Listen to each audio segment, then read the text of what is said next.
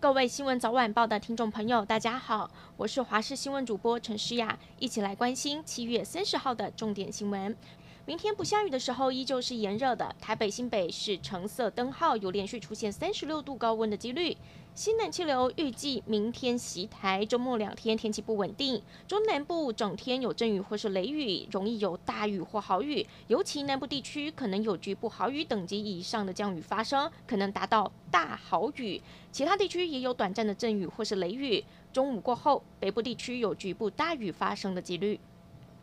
国内今天本土确诊个案一共有二十一例，分别是嘉义县有九例，台北市七例，新北市四例，高雄市一例。除了本土确诊个案增加，二十三号开始的境外移入当中验出了七例印度变种病毒 Delta，其中一人还是打过两剂的 BNT。台湾施打疫苗人口涵盖率已经来到了百分之三十一点八六。不过陈时中坦言，目前疫苗到货量吃紧，第五轮疫苗施打的民众可能会延迟施打。而明天三十一号就是降为二级警戒第一个周末了。陈时中提醒大家外出要戴好口罩、勤洗手，做好防护措施，避免病毒找上门。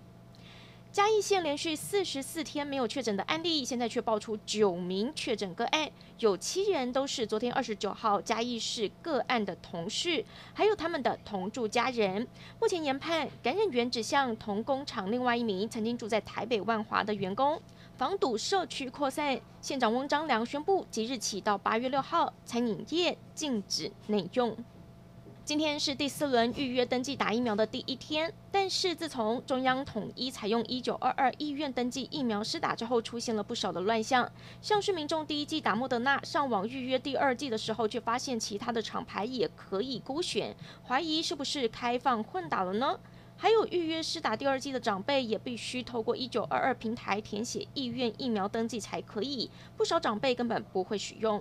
另外，也有诊所的医师五月打完第一剂，间隔八周就收到了疫苗预约的简讯，与指挥中心所说的要间隔十到十二周根本不符。指挥中心回应会针对这些乱象，明天三十一号做出讨论。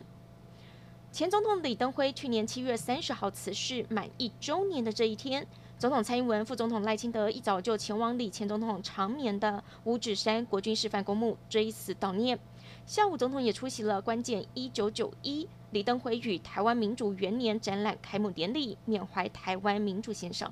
来关心国际疫情，日本疫情急速升温，昨天二十九号单日新增确诊病例超过了一万例。日本政府决定把紧急事态宣言延长到八月三十一号。东京临近的埼玉、千叶和神奈川三县，外加大阪府也纳入了范围。同时，和东京奥运相关的确诊人数又增加了，新增了二十七个相关病例，其中更有三例是选手。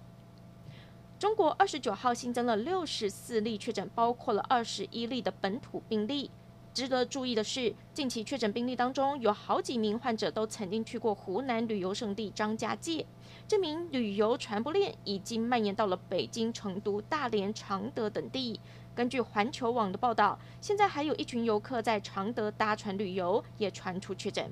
至于张家界方面，当地还有七百多个旅行团，将近一点二万名游客，而当地的所有景区从三十号开始全部关闭。